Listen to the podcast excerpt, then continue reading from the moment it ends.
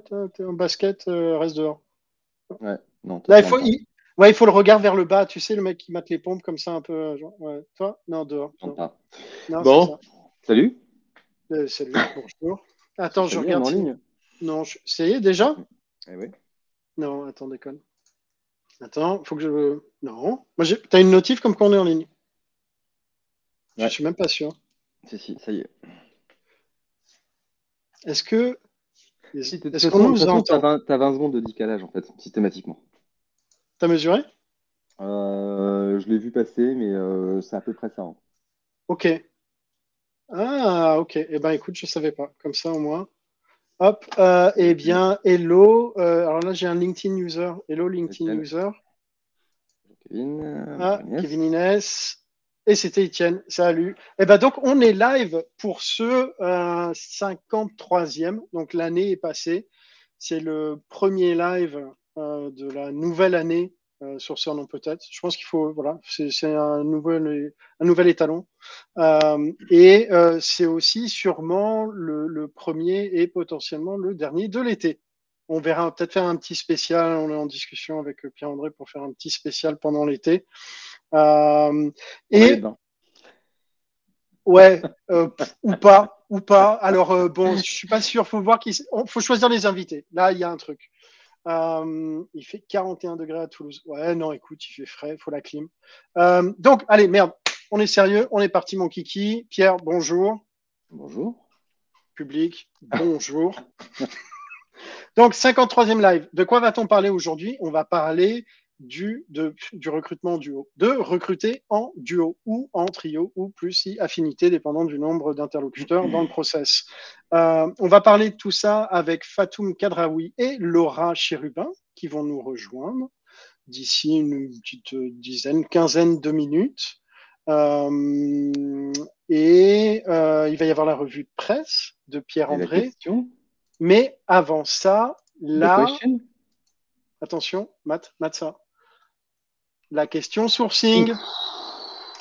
Ça, ça y est, Effet, t'as vu le petit effet spéciaux, là, c'est Le bandeau qui tape. Alors, ouais, ouais, ouais. Alors, la question sourcing, nommé tel un prince, il lui arrive d'être considéré comme le meilleur rappeur freestyle et n'ayant jamais pratiqué cet art. Sa carrière explose durant le confinement grâce à ses vidéos où il improvise des chansons en partant de mots donnés par des inconnus sur des thèmes aussi variés que la mitochondrie, le diagramme de Venn ou le métaverse. Il est plusieurs fois invité pour chanter et pour montrer sa barbe dans le talk show d'une des présentatrices les plus connues d'outre-Atlantique. À partir de 7 minutes 30 dans sa vidéo YouTube intitulée Mamamamamamna 002, postée en 2021 le jour de la Saint-Élysée, il explique ce qu'il faisait avant de pouvoir vivre entièrement de sa passion de la musique. Où travaillait-il? Telle est la question. Eh ben, elle n'était pas évidente, cette question, sourcing. Elle n'était pas évidente du tout. Non. Euh, et voilà. Et il faut remercier Olivier Rosec, quand même, qui, euh, c'est la question sourcing d'Olivier Rosec. Il faudrait que je rajoute ça dans le bandeau. Voilà. Vous avez une petite quinzaine de minutes pour y répondre. Et maintenant, euh, La revue de presse la revue de presse. de- Alors. Ah, il fallait la revue de presse de Pierre-André. Bon, ouais, voilà. Écoute, hein, c'est des trucs, ça se travaille. Ah, parce que. Ouais, ah, alors. Ah, t'as t'as pas vu? Attends, j'ai fait le bandeau, tout qui défile. Oh là là. Ouais, Oh, t'as vu, t'as vu, vu C'est Bon, beau, allez. beau, Ouais. Je tente Bon. des trucs. Alors, Alors. la revue de presse. euh, Ouais, la revue de dis-moi presse, tout. euh, alors, euh, les sourceurs comme nouveau, nouveau, nouveau héros du, de, de l'outreach. Ouais. Euh, bon, article intéressant sur SourceCon. euh, avec, alors, il y, avait des trucs que je connaissais pas, la règle là, des 5-15, euh, moins de 5 mots dans l'objet, pas plus de 15 secondes sur le, sur le mail. Je suis moins, je suis moins fan de ça, Ouais. 15 secondes. Euh, quand c'est long, c'est bon, euh, dit-on. Euh, bon, ce qui est bien, non, mais à l'arrière, voilà, on va retrouver des outils de test, voilà, sur de l'appareil mobile, sur des idées de lignes d'objets, pourquoi pas, c'est intéressant. Ouais. Alors, un sujet qu'on voyait assez peu jusqu'à présent, c'est les, les problématiques de désirabilité d'email. Euh, et ça, effectivement, c'est un vrai sujet. Alors, euh, à la fois sur les spammy words, Ce qui fait que opportunité, on évite de le mettre en objet parce que ça, plus on va dire un, contenu un peu trop pushy, ça peut effectivement conduire à, je dirais, finir dans les spams. Ouais. Bon, l'A-B testing, c'est toujours un truc, tout le monde dit qu'il faut faire de l'A-B testing sur les emails. Vu les flux d'emails qu'on envoie, autant en marketing, quand on envoie 10 millions d'emails, je comprends. Autant quand on envoie euh, une cinquantaine de mails, l'A-B testing, je ne sais pas trop. Je, je pense que ça, fait du sens si tu recrutes, tu vois, sur, sur l'année, une dizaine ou une quinzaine de profils similaires. Tu vois, ça permet de faire des tests. tu sais que voilà, si tu as euh, un taux de transpo qui est quasiment de 1%, euh, effectivement, là, ça veut dire que tu vas avoir 1000 emails.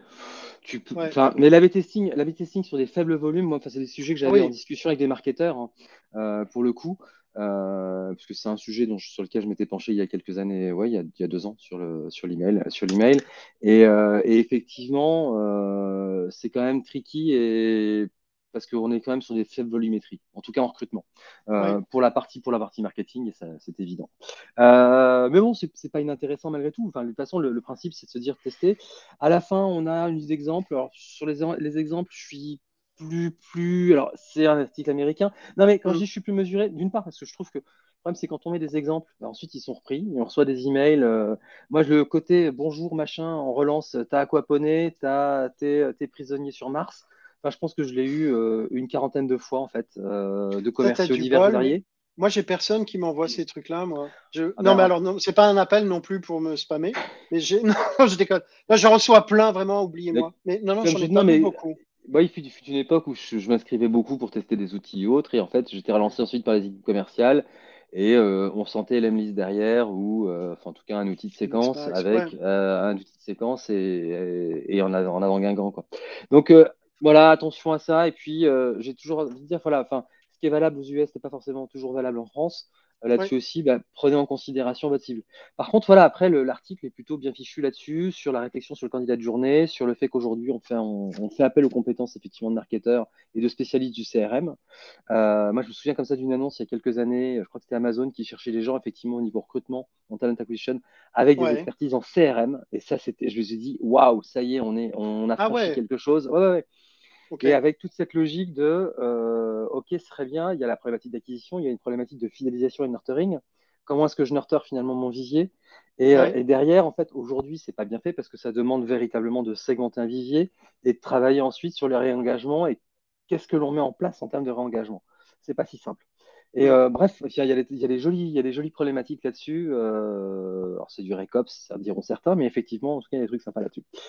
Euh, bon, il y avait l'article sur les 9 TED Talks. alors, celui-là, je vais juste le citer parce qu'en fait, j'ai pas regardé les 9 encore. J'en ai regardé 3-4. Bah, c'est intéressant. Bon, on va retrouver les classiques Simon Sinek, Dan Ariely sur la partie effectivement neuro. bon, sachant que Simon Sinek finalement est un ancien de la pub aussi, donc finalement on mm. retrouve beaucoup de ressorts sur. en France, on avait alors il est un peu vieux maintenant, mais Cap Ferrer qui a beaucoup écrit aussi là-dessus, sur les chemins de la persuasion, sur euh, la rumeur le plus vieux média du monde, qui sont des bouquins effectivement qui démontent un petit peu comment fonctionne finalement la viralité d'une rumeur, ou dans le, schéma de la persuasion, c'est carrément des modèles euh, de psychologie appliqués au marketing pour convaincre. Euh, et ça me fait rebondir finalement sur un article, parce que finalement, c'est de la persuasion, c'est de la manipulation aussi. Hein. Je veux dire, quand on commence à parler, dire OK, il faut adresser l'émotion parce que c'est le limbique et, le reptilien, donc le reptilien pour le friendly, pas friendly, le limbique sur le côté purement émotionnel pour ensuite arriver à la rationalisation. Euh, Dan Ariely dit que toutes nos décisions d'achat, elles sont faites de manière irrationnelle et on rationalise ensuite qui est vrai. Euh, en tout cas, ça, a été, ça a été largement, euh, comment dire, étayé. Il n'y a pas eu de travaux qui ont été faits là-dessus. Euh, donc voilà, bon, les talks sont intéressants et ça vaut vraiment le coup de, regarder ça. Je trouve que ça met en perspective effectivement le sens, enfin voilà, le fait d'inspirer les candidats quand on les contacte. Avant-hier, avant-hier, j'ai reçu, j'ai reçu, j'ai reçu encore une fiche de poste en, comment dire, en, mail de contact. ah ouais? Ouais, ouais, ouais, c'est vraiment, euh, voilà. Euh, donc, c'était alors, c'était un de mes avatars. Donc, euh, le chargé de recherche fait ça, fait ça, fait ça, travaille avec les associés. Bon, je dis, ok, très bien. Je dis, ok, it's time to inspire. Quelque part, inspirez-moi, là, j'ai pas envie, quoi. J'ai vraiment hmm. pas envie. bon, mais ça, et en fait, ça revient, ça revient sur la partie humaine. Il y avait, alors, il y avait l'article sur le Mint et l'Ozint où je me suis dit, tiens, c'est marrant. En lisant l'article, j'étais en train de me dire, il a craqué, Nico il a craqué. Euh, non, en fait, au sens où bon, effectivement, il y a de la préconisation sur attention à ce que vous divulguez en termes de, je dirais, de messages, à l'entretien, avant les entretiens, en précal ou autre. C'est vrai qu'on peut, et alors typiquement, hier soir, j'étais sur un afterwork où on parlait des commerciaux, du recrutement des commerciaux. Et on disait, mais en fait, c'est très compliqué parce que finalement, on a des gens qui sont euh, dans, une, dans, une, dans une posture à nous cuisiner euh, et euh, à nous faire sortir, je dirais, le banc, l'arrière-banc, et enfin bref, c'est assez amusant. versus, en fait, c'est des gens qui sont faciles à capter, on va dire, en termes de contact, d'outreach, contrairement aux, développeurs. sauf qu'une fois qu'on les a captés, les commerciaux, c'est là que les emmerdes commencent. Alors qu'avec avec les développeurs, quelque part, une fois qu'on les a captés, on va dire au niveau outreach, ensuite c'est plutôt facile et c'est plutôt simple. Et euh, c'est ça qui est intéressant, c'est euh, Et donc sur les mints, en fait, je me dis bon, ok, très bien. Bon, il y a des notions, on va dire de de, de, de, cyber euh, sécurité, de sécurité, etc., mm. Après, il y a toute la toute la relation d'ingénierie d'ingénierie humaine, de social engineering, en fait, qui était le premier métier des sourceurs, parce qu'avant d'être sourceurs sur le web, nous étions sourceurs au téléphone. Sur la ligne 1 et le RER A. Je vous parle moi, c'était bien. Non, mais il y a des trucs rigolos. Hein. Euh, moi, j'ai un truc qui m'amuse à faire dès que je vais dans le TGV, c'est euh, hop là, je regarde les partages de co. Et de temps en temps, il y a le nom des boîtes. De temps en temps, il y a, enfin, c'est assez intéressant. Hein. Donc, il y a ça sur la partie feed de. Tu sais que je, ne sais plus où j'avais pris cette, idée-là, mais pour le coup, moi, quand je, partage ma co, euh, c'est I'm hiring, le nom de ma boîte et un mail. Tu vois, ou un add quelque chose. Ah, voilà, quand tu recrutes, par exemple, sur malentendu peut-être marcher. Mais, euh, mais effectivement, derrière, c'est toute la, social engineering aussi que l'on peut mettre en place, on va dire, pour effectivement, euh, quand on a une cible extrêmement précise, bah, si on peut lui sortir un moment, euh, bah, ma chanson préférée, c'est ça. Ah, ben moi aussi, bah, c'est des vieilles techniques de drague aussi. Hein. Non, mais en fait, c'est vraiment tout ça. Non, mais aussi. aussi Vous venez souvent C'est la première fois ici? Vous marinez chez vous Non, mais Voilà, mais, mais, effectivement, on est sur cette approche, sur ces approches euh, qui sont extrêmement puissantes. Donc je dis bon, ok, pourquoi pas. L'article en tout cas est plutôt bien fichu, bien ficelé. Il montre vraiment les étapes. C'est plutôt plutôt sympathique. Euh, et puis et puis et puis et puis il y avait euh, payer ses salariés. Alors ça, ça m'a fait, ça me fait rire. Ça, ça m'a fait rire. Non, ça ne m'a pas fait rire. C'est jamais rigolo. Mais effectivement, la fidélité n'est plus, mon beau monsieur. Donc, non, mais donc c'est entérine, c'est Ce qui est intéressant, c'est les chiffres. Hein. C'est-à-dire que globalement, 7% euh, en moyenne, euh, les, nouveaux recrutés ont un salaire 7% plus élevé en moyenne que les employés euh, au poste similaire et 20% sur certains, sur, certains, sur certains environnements, bon, type la tech ou autre. clairement, c'est ce qu'on observe en ce moment. Enfin, moi, c'est ce que j'observe chez mes clients, mais c'est ce qu'on observe tous. C'est-à-dire, et c'est toute la problématique de comment est-ce qu'on gère d'ailleurs cette iniquité. Est-ce qu'on décide d'augmenter en interne? Mais moyennant quoi, on fait exploser les masses salariales. LinkedIn va faire x2 quasiment son budget, euh, comment dire, son budget euh, d'augmentation cette année. Euh, donc c'est. Ouais, mais si, tu réfléchis à la logique du truc, tu n'augmentes pas, pas les gens chez toi. Ils vont se barrer, tu vas avoir embauché au prix du marché. donc tu vas payer le coût d'une embauche plus augmenter tes salaires. Donc économise-toi une embauche et une perte de savoir. C'est ça, on est sur la problématique de finalement, par moment, c'est intéressant d'avoir du churn et mm. d'avoir finalement du, turnover. Euh, donc, est-ce qu'on le souhaite ou pas, ou est-ce qu'on va le subir, sachant que de toute façon, effectivement, le coût d'un acquisition, enfin, on a toujours dit, et même dans, enfin, dans comment dire, en, marketing, on revient encore là-dessus, hein, en marketing, on sait fidéliser un client, c'est moins cher que, euh, que de faire l'acquisition de nouveaux clients. Donc ensuite, c'est des, des, questions de stratégie, et c'est des questions que doivent se poser les entreprises aujourd'hui, euh, alors même si euh, là concrètement avec la crypto, les, bourses qui dévissent, bon, ça nous, ça augure rien de bon pour la suite, mais néanmoins, euh, on est quand même dans un, dans un système où aujourd'hui effectivement on a une inflation, on commence à sentir l'inflation vraiment sur les salaires, et avec les problématiques de pression en interne. Donc plutôt intéressant, l'article était plutôt sympathique là-dessus. Je trouvais, je trouvais intéressant, c'est dans cet article-là, je crois qu'il parle de, pour le coup, il faut avoir les moyens, mais de Netflix qui, en gros, quand ils embauchent quelqu'un sur une, euh, une, population cible, genre, tu vois, senior software, machin, euh, whatever, s'ils l'embauchent plus cher, les gens beaucoup plus cher que les gars en interne, ils augmentent les gars en interne pour que tout le monde soit au même niveau. Effectivement, mais euh... mécaniquement, t'as pas à demander, tu tiens en fait ton salaire augmenté. C'est mécanique, mais euh, moi je l'ai vécu il y a quelques années comme ça dans une dans une boîte que j'accompagnais où effectivement à un moment on s'est dit là, on est en train de dévisser, on était 25% en dessous du marché. Et on a dû, on a revu toute la politique de REM euh, de la boîte. C'est pas une très grosse boîte, mais effectivement, et ça fait mal. Hein.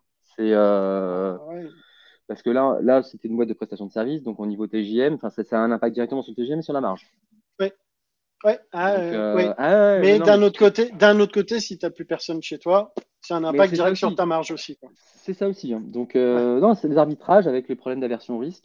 Et après, c'est ce que me disait un client en ce moment. On me dit, tant pis, on teste quand même, puis on voit. Hein.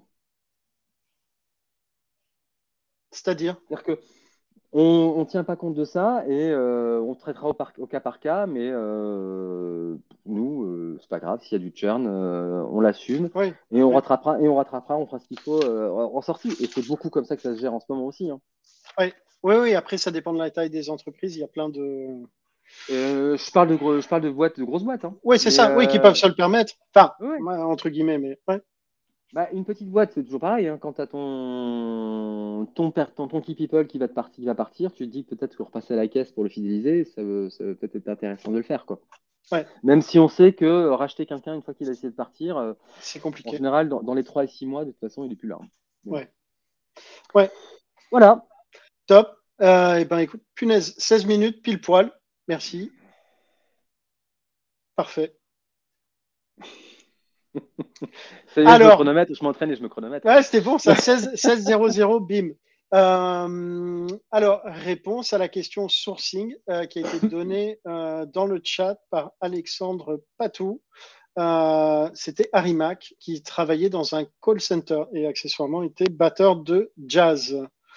Voilà la réponse. Et on va rentrer maintenant dans le vif du sujet avec sans plus attendre, mais en attendant un petit peu, Pierre-André. Non, non, non, non, non, non, c'est pas grave. Si Vas-y, vas-y, vas-y. La, la, réponse est oui pour Virginie.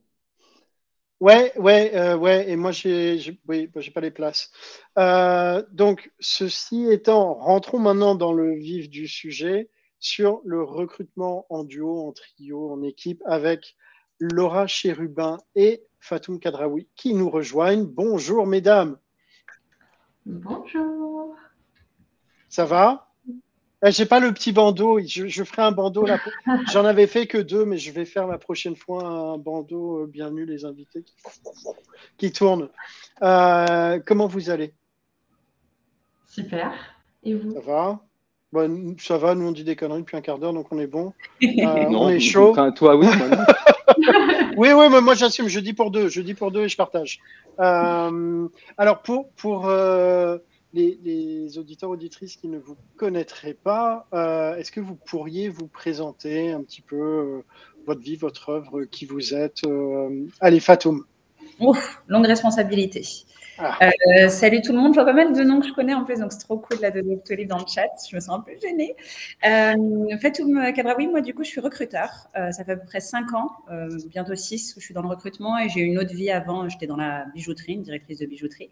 Et donc, j'ai fait trois entreprises en termes de recrutement. Donc, c'est assez intéressant parce qu'elles diffèrent totalement.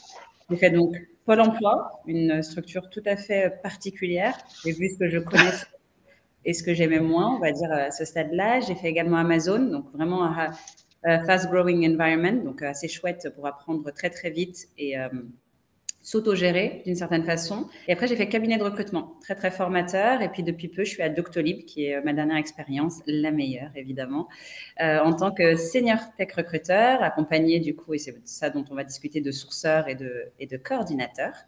et voilà. Le triptyque. Ouais, tout à fait, le triptyque gagnant. Et de mon côté, sur mon temps libre, je fais un peu d'humanitaire. Je me suis remis au sport, donc je suis assez fière de moi, je, je l'annonce. C'est bien. Fais gaffe, tu l'as annoncé maintenant, c'est je retire, je retire. Il y a des trucs comme ça, je ne dis pas.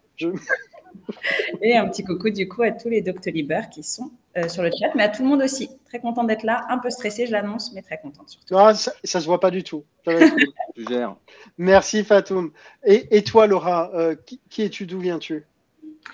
Longue histoire, mais on va, on va aller droit au but du coup. Euh, donc bonjour à tous, moi c'est Laura Chérubin. Euh, tout comme Fatoum, ça fait près de 5 ans que je fais du recrutement. J'ai pas eu de vie avant, malheureusement. Je suis née directement. J'ai pas eu de vie. Il y a les je suis née directement dans le recrutement. C'est ça. je suis née directement dans le recrutement. Donc, euh, deux, deux, boîtes pour le coup euh, à mon actif. une première boîte où j'ai fait du recrutement tech et marketing digital, où j'ai pu commencer à un petit peu mettre les pieds du coup dans la tech et puis à bosser sur des aspects un peu plus mise en place de, process, d'entretien, de, de, stratégie, etc. Et puis maintenant, ça fait un peu plus de trois ans et demi maintenant que je suis sur Miracle, chez Miracle, toujours sur du recrutement tech, du coup, euh, avec une petite évolution où euh, au début, j'ai recruté auprès de presque toutes les équipes. J'étais tout seul, tout seul sur le recrutement tech. Et puis maintenant, l'équipe a grandi. Donc maintenant, je suis spécialisée sur deux scopes, les scopes produits et data chez Miracle. Voilà. Top. Eh bien, merci. Euh, alors, Laura, toi, est-ce que tu travailles en binôme, en trinôme, euh, en équipe ou toute seule aujourd'hui? Alors aujourd'hui, en fait, bah, déjà on est une équipe de recrutement, donc on va beaucoup s'entraider aussi entre nous. On a une coordinatrice dans notre équipe qui, heureusement, elle est là, sinon ce serait un petit peu compliqué. Effectivement, j'ai fait 100 et, c'était un petit peu dur. Euh, on travaille aussi avec les managers, on est assez proche des RM managers pour lesquels euh, on recrute. Pas de sourceur pour l'instant euh, dédié. On en cherche un, d'ailleurs, au passage.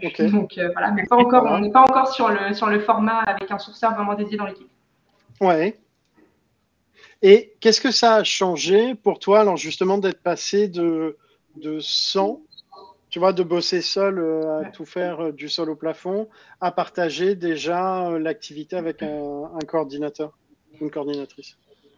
Bah, c'est une grosse charge en moins parce que mine de rien, c'est très très très chronophage quand même euh, d'être sur la partie coordination, euh, tout organisé, devoir rechanger parce que euh, y a bidule, qu'il y a eu un imprévu ou rechanger des salles, etc. Donc c'était beaucoup de temps dédié. Je pense qu'au final, je dois bien, je dois gagner un peu plus d'une demi-journée quand même par semaine de, temps en fait qui avant était dédié à toute la partie coordination où maintenant je peux dédier ce temps euh, bah, aux candidats, euh, passer plus de temps avec les candidats, passer plus de temps euh, à sourcer, passer plus de temps à faire des analyses aussi pour suivre un peu l'activité, là où avant bah, on était un petit peu partout et puis nulle part en fait à la fois. Donc aujourd'hui j'ai vraiment beaucoup de mal à imaginer ma vie sans coordinateur dans l'équipe, même si évidemment je, pourrais le faire, mais clairement c'est un gros gain de temps et ça me permet moi de mettre ma valeur ajoutée là où elle est vraiment, donc sur ce que je viens de citer en fait. Ok. Et, toi, Fatoum, euh, bon, j'imagine il y a une différence entre euh, le, passage Pôle emploi et euh, recruter maintenant avec coordinateur et sourceur dans l'équipe. Comment tu, peux partager ton expérience sur ce trajet-là de, bosser seul, alors dans les différents contextes hein, que tu citais Je ne sais pas si chez Amazon aussi tu étais accompagné ou en, solo. Ouais. Bah, du coup, c'est bien parce que j'ai eu vraiment deux expériences seules et deux expériences accompagnées. Donc, du coup, Pôle emploi et cabinet de recrutement 360, on appelle ça vraiment 360, c'est-à-dire un recruteur qui va tout gérer. Et là, euh, Amazon et à Doctolib, je suis supportée par, enfin, j'étais et je suis supportée par euh, euh, coordinateur et j'ai également des sourceurs qui sont là pour m'accompagner. Donc, du coup, pour la partie coordination, je rejoins totalement Laura, je ne pourrais pas faire sans. À mon sens, c'est un métier à part entière.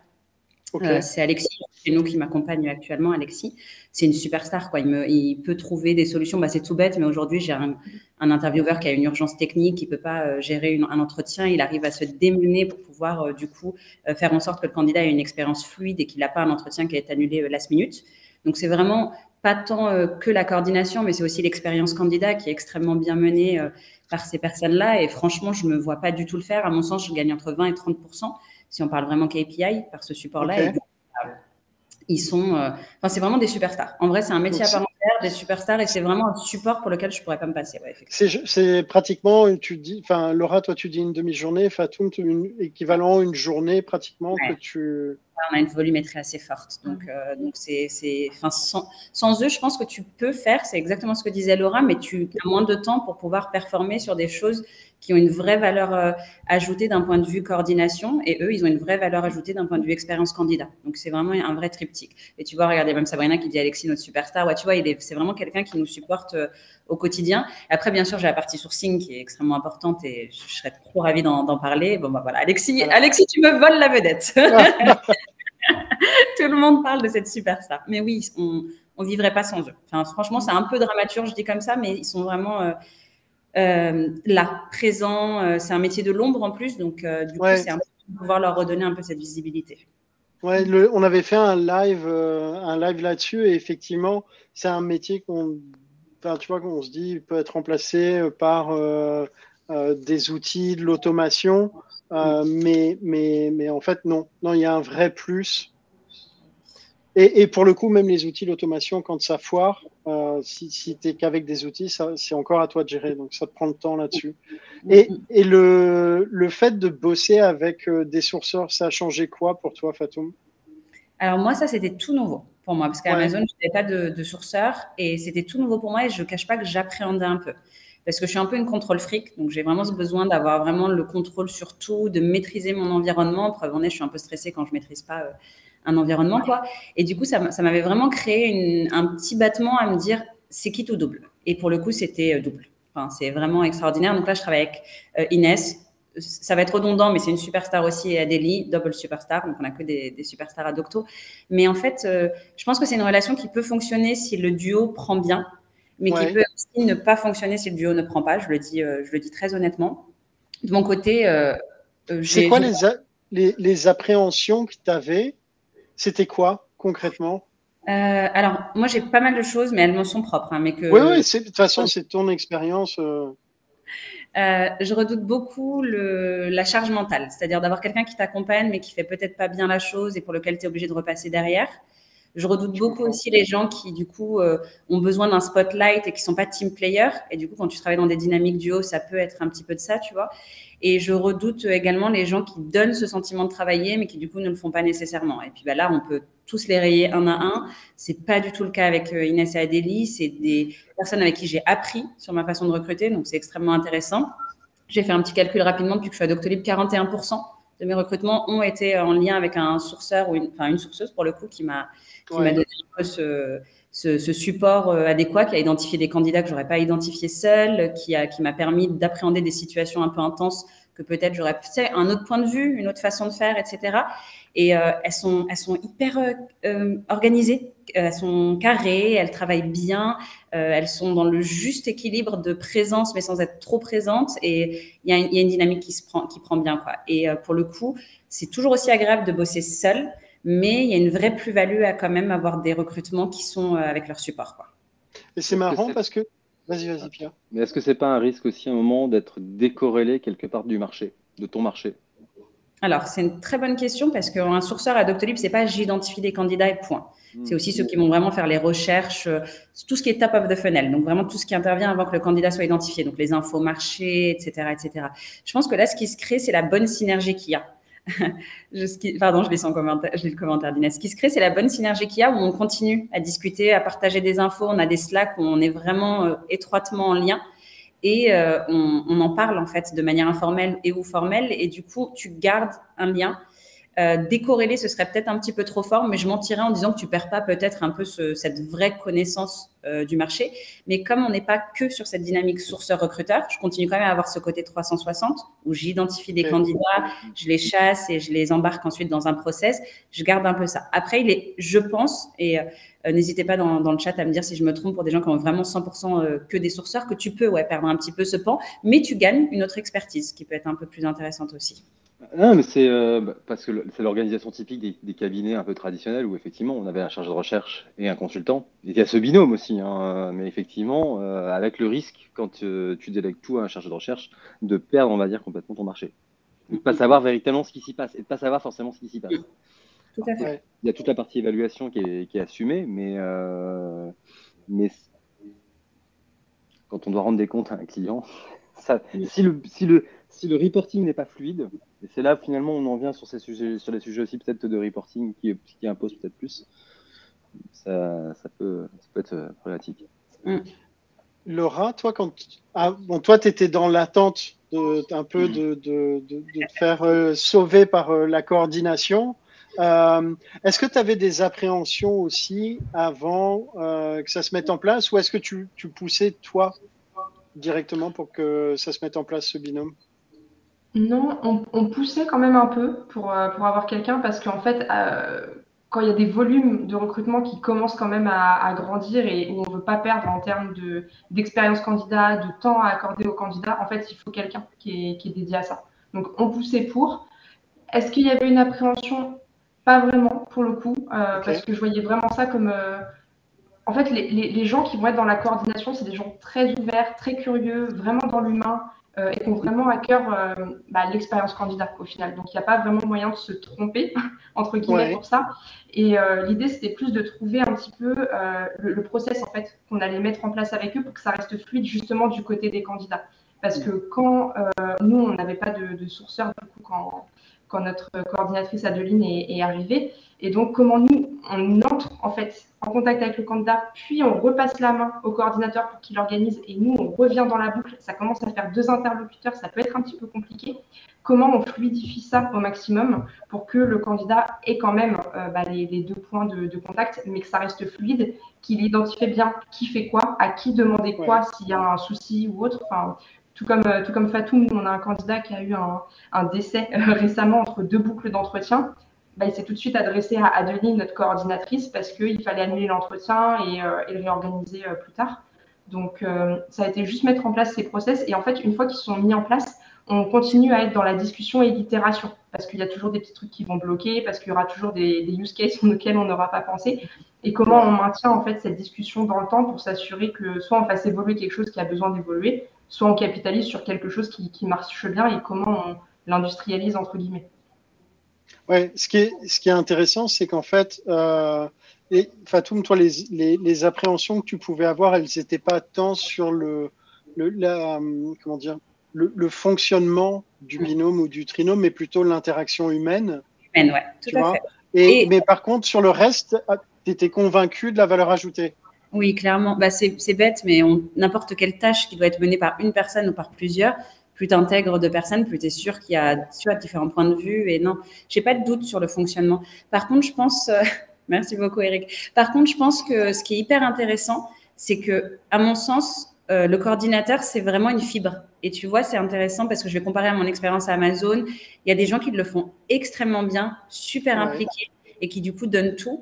Et il y a des gens qui sont peut-être un peu moins dans le extra miles euh, qu'on demande dans tout métier en soi, mais je pense qu'il y a quand même une vraie fibre. Et c'est un peu comme, je sais pas, euh, recruteur, euh, commercial ou peu importe. Soit tu as une vraie volonté de pouvoir faire évoluer les choses, de pouvoir vraiment donner la meilleure expérience possible, soit tu as la volonté de faire le, strict minimum. Ouais. Et c'est ça qui m'a vraiment impressionné et je pense que ça va être très dur si je ne travaille plus avec les coordinateurs de, de Doctolib actuel. C'est qu'à mon avis, il y a, enfin, c'est pas Placement de produits. Hashtag Doctolib, ouais. Euh, mais oui, oui, c'est que c'est hyper dur. Et c'est pareil pour les sourceurs. Euh, je sais qu'il y, a de moins bons sourceurs, c'est un fait avéré, comme il y a de moins bons recruteurs, comme peut-être je suis le moins bon recruteur, on ne sait pas, mais il y a, il y a vraiment une, une vraie, euh, ouais, il y a une vraie fibre que tu as ou que tu n'as pas. Et c'est ça qui va, qui va faire toute la différence. Et comme disait Laura, qui après permet d'avoir vraiment un truc fluide où le candidat il se sent pris en charge. Certes, il parle à différents interlocuteurs, mais ça lui donne pas le sentiment de devoir faire une gymnastique complexe. Mais c'est qui elle, c'est qui lui? C'est vraiment un peu plus fluide, quoi. Est-ce qu'il y a des, des, choses particulières que euh, vous avez mises en place? Alors, toi, Fatoum, tu es arrivé, l'environnement le, existait déjà comme ça. Toi, Laura, tu as vécu. Non, pas trop? On était l'expérimentation sur ce recruteur. On était les premiers là. Et après, par contre, ce coordinateur, c'était déjà le cas. Pardonne-moi du déjà le cas. Non, non, non, non, mais tu as raison, il faut préciser. Euh, et, qu'est-ce que vous avez mis en place euh, l'une et l'autre ou quelle best practice euh, vous, vous retirez et que vous pouvez partager avec celles et ceux qui nous écoutent? Tu veux commencer, Laura? Ouais. Niveau coordination, franchement, c'est totalement géré par l'équipe coordination. Donc, j'aurais pas la prétention de dire que j'ai apporté quelque chose de drastique. Euh, c'est totalement eux. Pour la partie sourceur, par contre, c'est hyper intéressant parce qu'avec Inès, on était le premier de duo sourceur-recruteur et de nous dépendait, enfin, c'est un peu fort dit comme ça, mais on se disait que si ça marche bien, peut-être qu'il du coup euh, scalerait et si éventuellement ça marchait moins bien, euh, voilà. Donc, on a vraiment été. Paul, Paul te doit son job. Paul, oh Me de ce propos, je sors, je quitte, je quitte le mythe. Non, je plaisante. Non, non, je pense que ça aurait continué, mais peut-être sur le recrutement euh, tech, pardon, c'était intéressant de voir comment ça fonctionnait. Et, euh, et du coup, c'était à charge à nous de tout euh, documenter pour s'assurer que ceux qui suivent après puissent avoir effectivement, bah, puissent profiter, on va dire, de notre expérience. Charge à nous aussi de bien montrer que la synergie fonctionne bien, donc par effectivement des KPI, des suivis réguliers. Qu'est-ce que, vous mesuriez justement ou qu'est-ce que vous documentiez pour, pour, tu vois, pour euh, construire un use case et montrer, OK, mais ça fonctionne. Ouais. eh ben, détrompez-vous, c'est pas nécessairement le nombre de recrutements, même si c'est une variable qui est quand même euh, assez prise en compte, mais c'est effectivement le, le, nombre de candidats qu'on a réussi à entrer dans le process et qui sont, ont été assez avancés. Et c'est ça qui est un peu la preuve de la synergie qui fonctionne, quoi. C'est de se dire que, parce qu'un candidat peut refuser une offre, mais ça reste un candidat très pertinent qui aura été identifié par le sourcing et qui a très bien réussi sa tâche, tu vois. Ouais. donc, c'était vraiment identifier le nombre de candidats, candidates qui, du coup, euh, allaient loin dans le process, le nombre de retours positifs qu'on a. C'est aussi une variable qui est assez intéressante parce que ça indique, euh, bah, du coup, le travail du sourceur et ou du recruteur qui est, qui est preneur. Après, on n'est pas on est KPI, mais pas dans les extrêmes. Donc, je ne vais pas t'en citer 100 non plus, parce que c'est aussi le côté qualitatif. On a un NPS qui permet aux candidats de donner leur ressenti sur comment, euh, ils ont été euh, onboardés, traités et quelle était leur expérience. Donc, c'est une variable qui est prise en compte aussi. Et après, c'est un peu moins palpable, mais c'est aussi ton ressenti à toi en tant que sourceur ou recruteur de comment ça fonctionne et de, comment euh, bah, la synergie. Ok. Et de ton côté, Laura, toi, comment ça s'est passé? Bah, En fait, on a dû un petit peu euh, tout construire sur, euh, sur cette relation avec le coordinateur, pour le coup. Euh, nous, on était assez satisfaits de, de ce qu'on avait, parce qu'en fait, ce de, là où on était parti, c'était quelle qualité on apporte au candidat dans le process. En général, on avait des retours positifs sur la qualité du process, la rapidité, la fluidité des étapes, les informations qu'on leur envoyait dès le début du process et tout au long du process. Et c'est quelque chose qu'on a voulu maintenir. Donc, c'est un peu des SLA en fait, qu'on a, qu'on a mis en place avec le coordinateur sur aujourd'hui, on travaille comme ça. Est-ce que tu te sens de, travailler en fait euh, sur ces exigences-là? Parce que bah, ça reste quand même euh, assez exigeant. Mais est-ce que tu te sens à l'aise? Qu'est-ce que toi, tu souhaiterais apporter aussi? En fait, on a un petit peu construit ces SLAs ensemble pour s'assurer que bah, forcément, nous, ça nous convient côté recruteur pour s'assurer qu'on bah, perd pas les candidats parce que euh, ça a mis trop de temps ou ça a manqué de fluidité ou autre ou, de qualité, mais que le coordinateur s'y retrouve aussi et qu'il soit pas juste dans un métier, on va dire, purement d'administratif, d'opérationnel, où il est juste là à bouquer des agendas, mais qu'il ait une vraie valeur ajoutée aussi, qu'il en tire quelque chose et puis qu'il puisse apporter aussi des améliorations. Et c'est vraiment quelque chose qu'on a construit en fait dans le temps avec cette base-là qu'on a continué sur laquelle on, continue un petit peu à, itérer. Euh, et, aujourd'hui, on a des, des meetings assez euh, réguliers justement pour s'assurer est-ce qu'on est toujours sur la même longueur d'onde? Euh, si le coordinateur il voit des choses que nous on voit pas aussi forcément, ce qui sont aussi proches des candidats, bah, qu'on puisse prendre ça en compte aussi et vraiment être dans cette démarche un petit peu d'amélioration continue pour s'assurer qu'on est vraiment sur, sur la même longueur d'onde et qu'on fournit la meilleure expérience possible en fait aux candidats. Et comment vous faites pour... Euh, je pense que c'est déjà quand tu as deux personnes dans le process, donc tu vois, comment concrètement t'expliques au candidat qu'il a euh, deux interlocuteurs et que c'est pas trop, et, encore plus complexe quand tu en as trois? Hmm. Parce que tu as le sourceur, le coordinateur, le recruteur. Donc, comment vous faites? Ouais. C'est vrai que moi, j'étais assez impressionnée par ça. C'est la, la, capacité du candidat à l'accepter et même à l'apprécier. Et ça, ça m'avait vachement euh, impressionné. Bah, c'est tout simplement leur, expliquer que la plus-value, elle est pour eux, elle n'est pas pour nous euh, nécessairement. Euh, pour la partie sourcing, c'est vraiment bah, du coup que vous parlez au meilleur interlocuteur qui va vraiment chercher à comprendre votre besoin, ce que vous recherchez, etc. Sur la partie coordination, recrutement, pardon, c'est bah, la personne qui a même de vraiment te briefer, t'accompagner tout au long du process et t'assurer que tu puisses arriver idéalement dans la société que tu, sur laquelle tu mises. Quoi. Et sur la partie coordination, bah, c'est l'expérience candidat. C'est tu as des besoins qui sont très clairs. On aimerait te donner quelqu'un, enfin te t'octroyer la chance d'échanger avec quelqu'un qui va faire en sorte que tous les entretiens sont bookés selon tes attentes, tes desiderata, etc. Et ouais, c'est vraiment leur donner une plus-value à chaque fois de pourquoi ces différents échanges.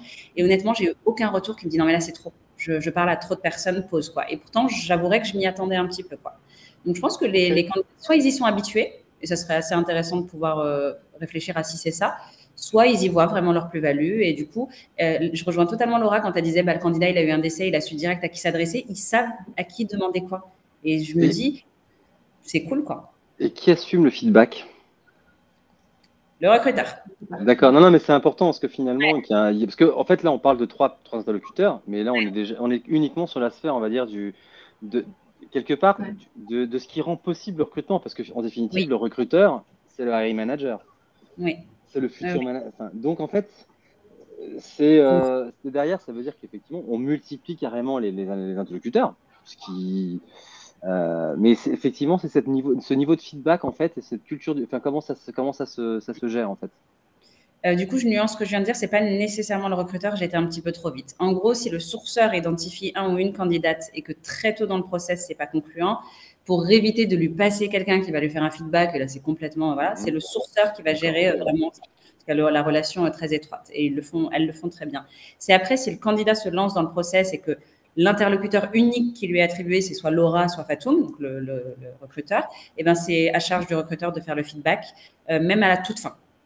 C'est-à-dire que le hiring manager ne fait euh, le feedback euh, au candidat si on lui fait une offre, par exemple, il est présent, etc. Parce que comme tu le dis, ça va être vraiment eux qui vont avoir la relation. Mais sinon, tout le long, et particulièrement si c'est un retour négatif pour lequel il faut faire du feedback constructif pour que le candidat puisse comprendre pourquoi ça n'a pas fonctionné ou la candidate, et ben, c'est à charge du recruteur.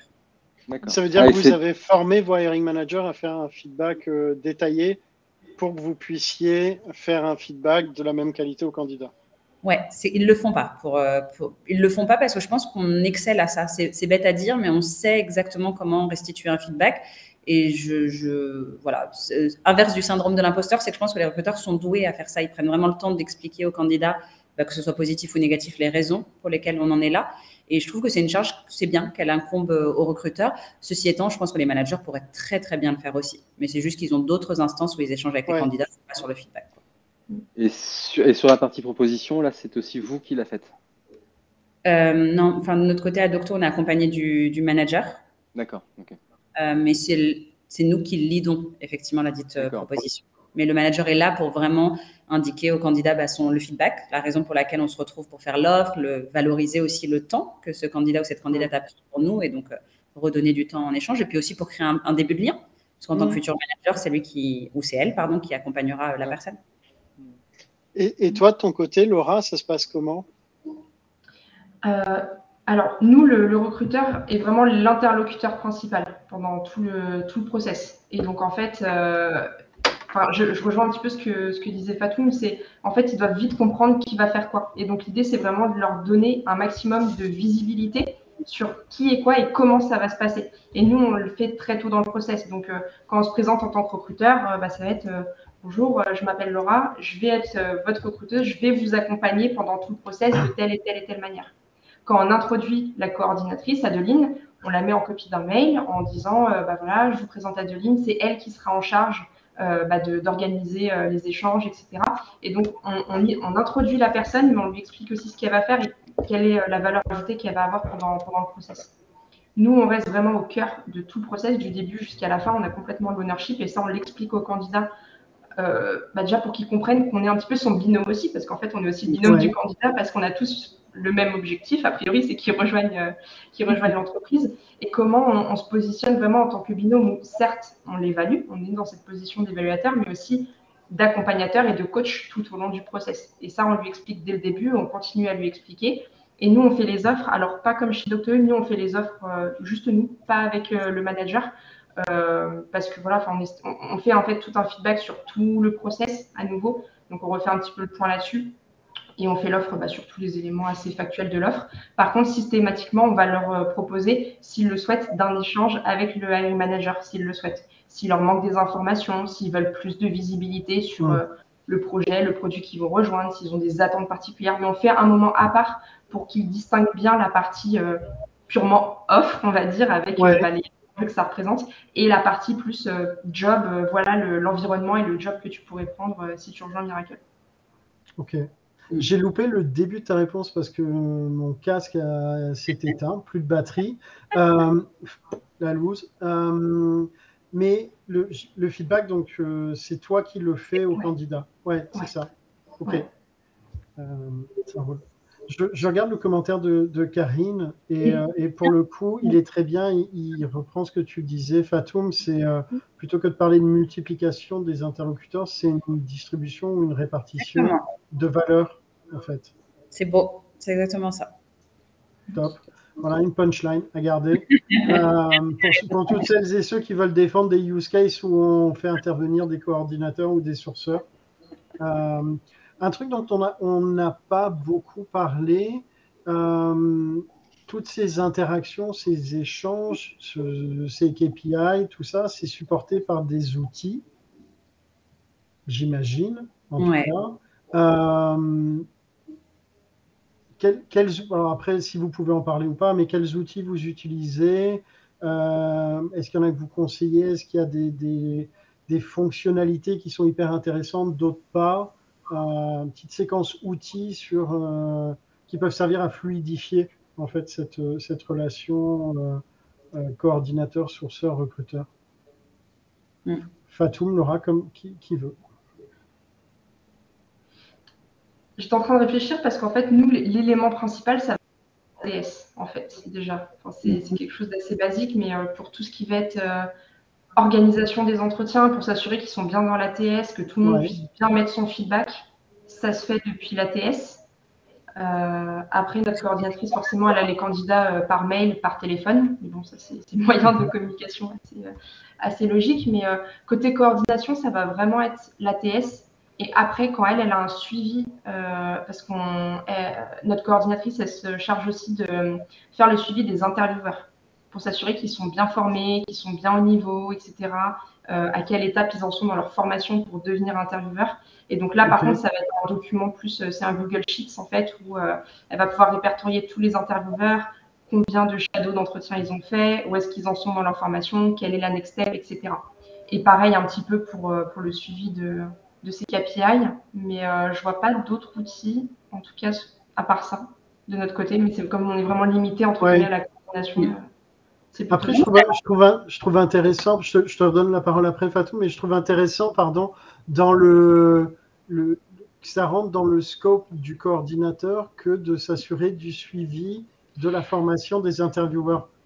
Ouais, alors en fait, euh, nous on fait une formation du coup pour que les, les collaborateurs deviennent intervieweurs. Cette formation elle est faite par les recruteurs en général du scope sur lequel on est. Comme ça, ça nous permet déjà de, maintenir une petite relation avec les, bah, les futurs intervieweurs. Et c'est Adeline, notre coordinatrice, qui assure le suivi parce qu'en fait, elle a la visibilité sur tous les intervieweurs puisque c'est elle qui organise les entretiens. Et donc, elle va savoir qui elle met sur quel entretien, qui elle met en shadow de quel entretien.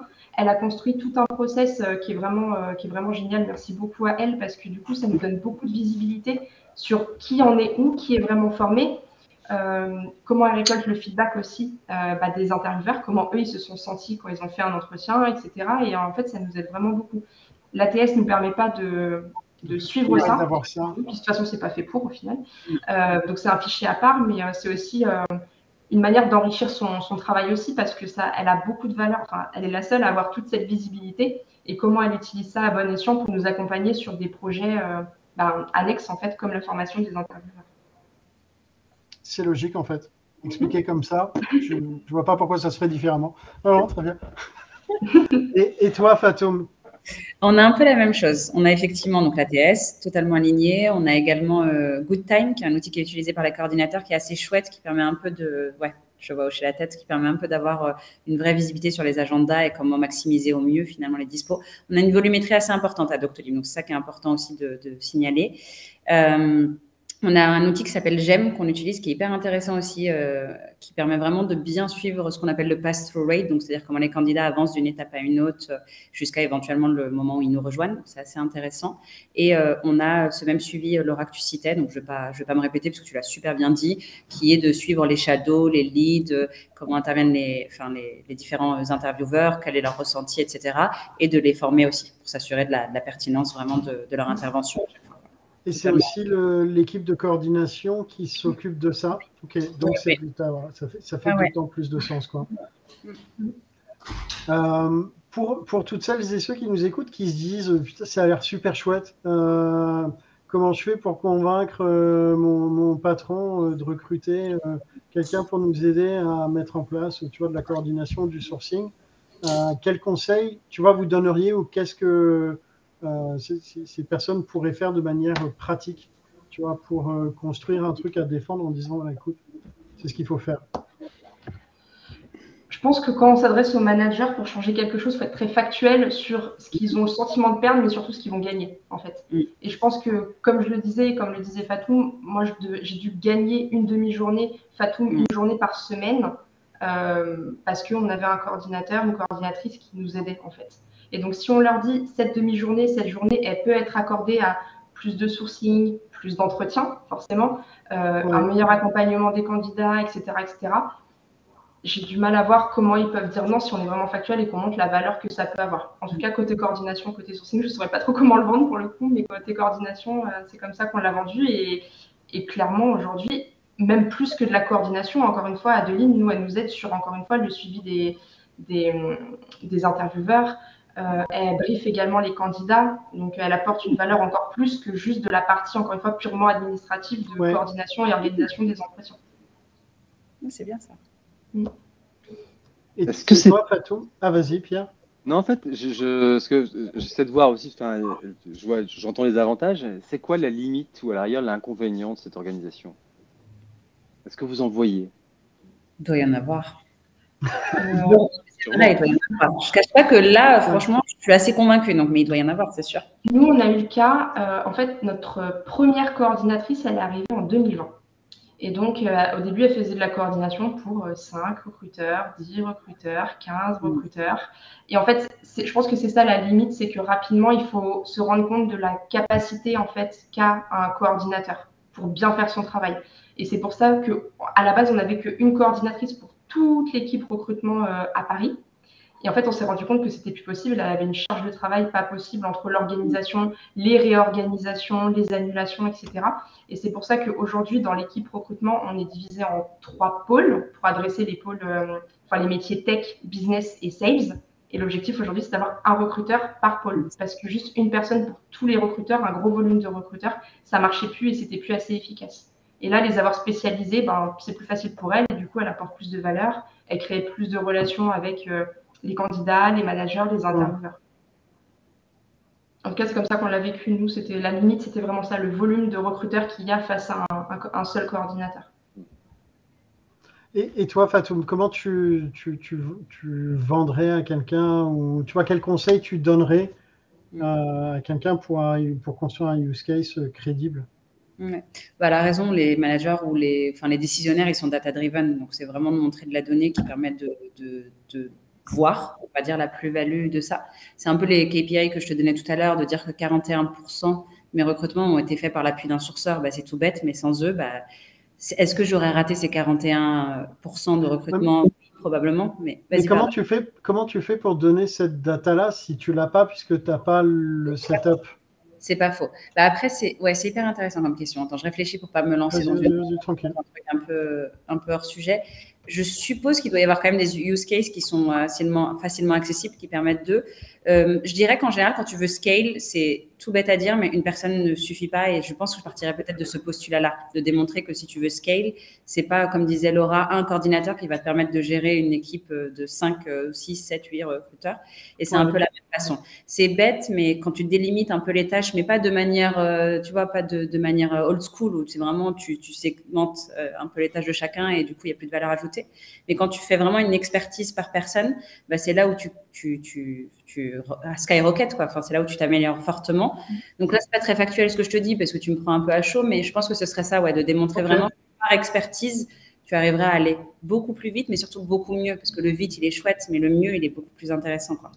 Nous, de notre côté, justement, pour valider l'ouverture de poste pour un sourceur, on est parti euh, euh, du nombre de gens euh, qui sont rentrés en process, soit sourcing, soit candidature, et du nombre de gens qu'on a recrutés. Et en fait, on s'est dit, bah, il faut plus de gens top of the funnel. S'il faut mm. plus de gens, comment on fait? Donc, on peut miser mm. sur de la marque employeur pour qu'il y ait plus de candidatures, etc. Mais il faut aussi un pan sur bah, de l'adbound, en fait, et des gens qui seront dédiés pour ramener plus de candidats de l'externe. Et on est reparti un peu de ces chiffres-là pour se dire, euh, je dis n'importe quoi, euh, euh, on veut faire 50 recrutements. en fait, il faut faire rentrer 10 000 personnes. Historiquement, on voit qu'on a 2000 candidatures. Comment tu ramènes les 8000 restants? Et eh ben, en fait, il faut quelqu'un dédié à ça. Est-ce Enfin, Est-ce que c'est pas une taylorisation un peu de nos métiers finalement de recruteurs Je savais que tu allais y venir. Je sais pas pourquoi. en disant attention, c'est pas industrialisé, c'est pas le school. c'est un mais, mais, non, mais c'est pas, c'est pas une critique, c'est une question en fait, c'est une vraie question en fait. Euh, je dirais dans le bon sens du terme, si tant est que ça, ouais, enfin, si, un peu en soi. Mais c'est juste que c'est tout bête et c'est un postulat vraiment très scolaire. Hein, mais tu touches à tout, c'est hyper intéressant, mais tu performes moins.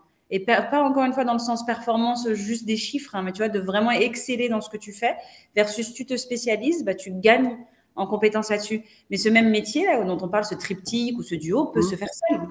Non, mais, mais, c'est, si on prend, on va prendre en athlétisme, Kevin Meyer reste le premier, un des premiers mondiaux, on va dire, en décathlon. Maintenant, effectivement, sur chacune des disciplines, il est loin euh, de derrière Asafa Powell mm. ou euh, Usain Bolt, euh, etc., etc. On est d'accord. Mais non, non, mais c'est vrai que c'est. Je pense qu'après, il y a une question de, de, caractère et de personnalité. Parce que, tu vois, tu as certaines personnes qui vont peut-être se retrouver, certains recruteurs qui vont se dire, OK, moi, c'est vraiment juste la partie recrutement, entretien, assessment qui m'intéresse d'autres personnes qui, eux, vont, tu vois, plus se trouver à l'aise sur la partie coordination et tout ce que ça implique. Idem sur le sourcing. Donc, si tu recrutes des personnes qui ont des personnalités comme ça, tu peux construire ces duos ou ces trinômes. Si, si tu as des personnalités qui sont euh, un peu plus euh, cross ou qui veulent euh, faire un peu tout, c'est là où tu peux retrouver des overlaps et tu dois les anticiper. C'est pas le même type d'environnement en fait. Non. Et on va pas recruter. Euh, enfin, il y a des entreprises, du coup, il n'y a pas de coordinateur, il n'y a pas de sourceur parce que justement, l'environnement fait que euh, il vaut mieux que les personnes soient touche à tout et peut-être même qu'elles soient être touche à tout, en fait. Ouais. Il, y a, une question dans le, chat sur quelqu'un qui va essayer de recruter un coordinateur. tu vois, quels sont les skills pour recruter un coordinateur? Surtout les personnes voulant exercer ce métier, peuvent-elles venir de métiers connexes au recrutement?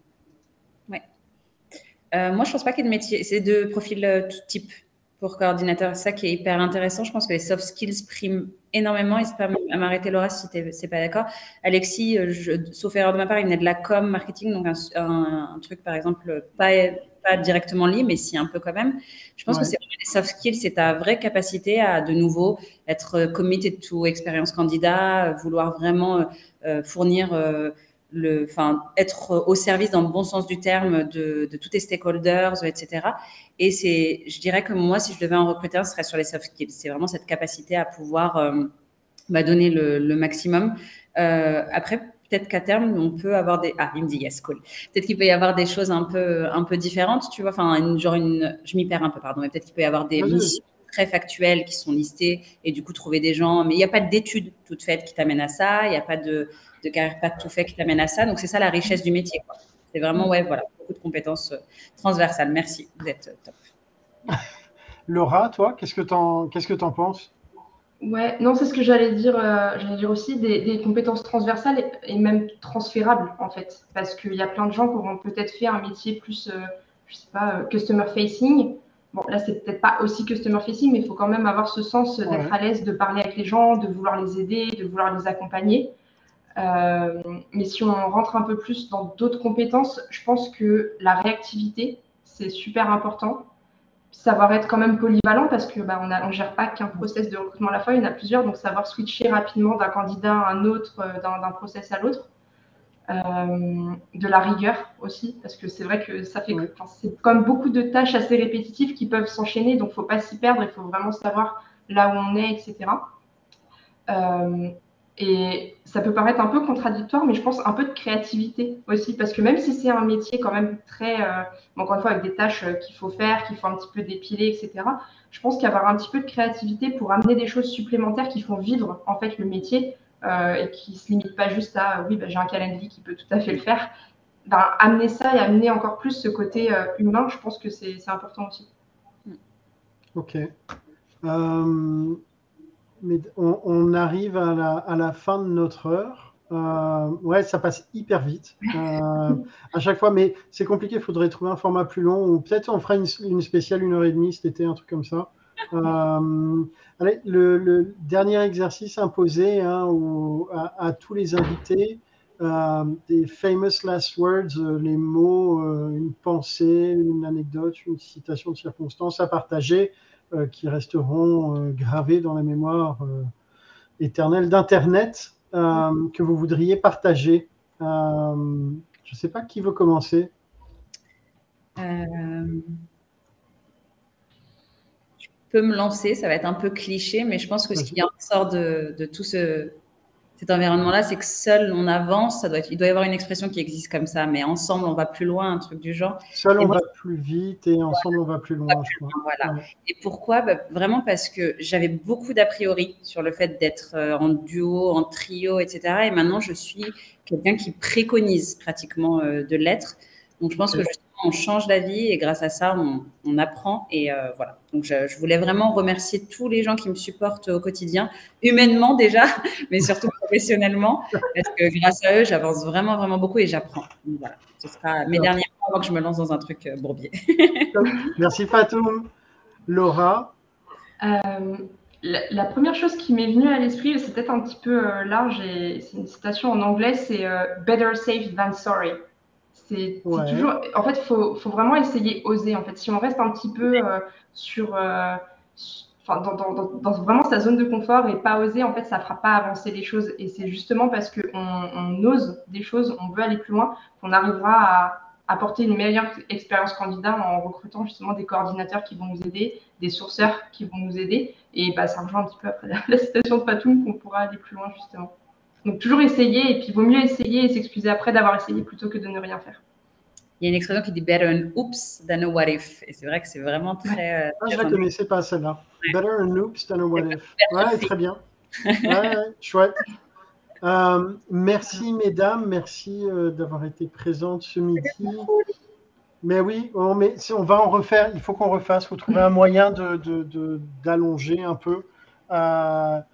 Pierre, merci pour tout. Cher public, chers amis, je vous ai compris. Euh, c'est bientôt l'été, enfin j'espère, j'en sais rien en fait, mais je le dis. Sous vos applaudissements. Euh... En direct de l'Empire. Oh là, ouais, non, sous vos applaudissements, c'est dimanche. Hein. Euh, dimanche dans vos, dans vos boîtes mail. Euh, voilà, merci, merci. Passez une, une, une, belle fin de journée ensoleillée, un bon week-end par avance. Et à très bientôt. Salut tout le monde. Merci, salut tout le monde.